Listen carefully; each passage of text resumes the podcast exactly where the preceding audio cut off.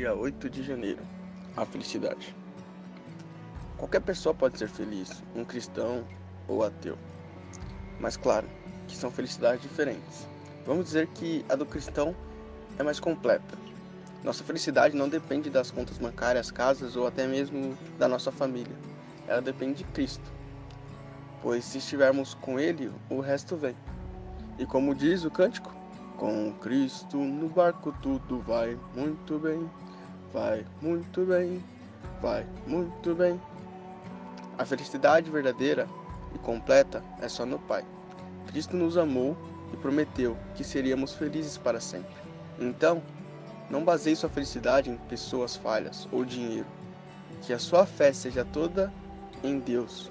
Confie, Ele sabe o que faz. Leitura do dia, 1 Coríntios 15, 19.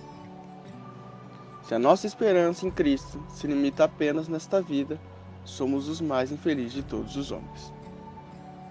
E esse foi mais um Diário de um Jovem Pecador.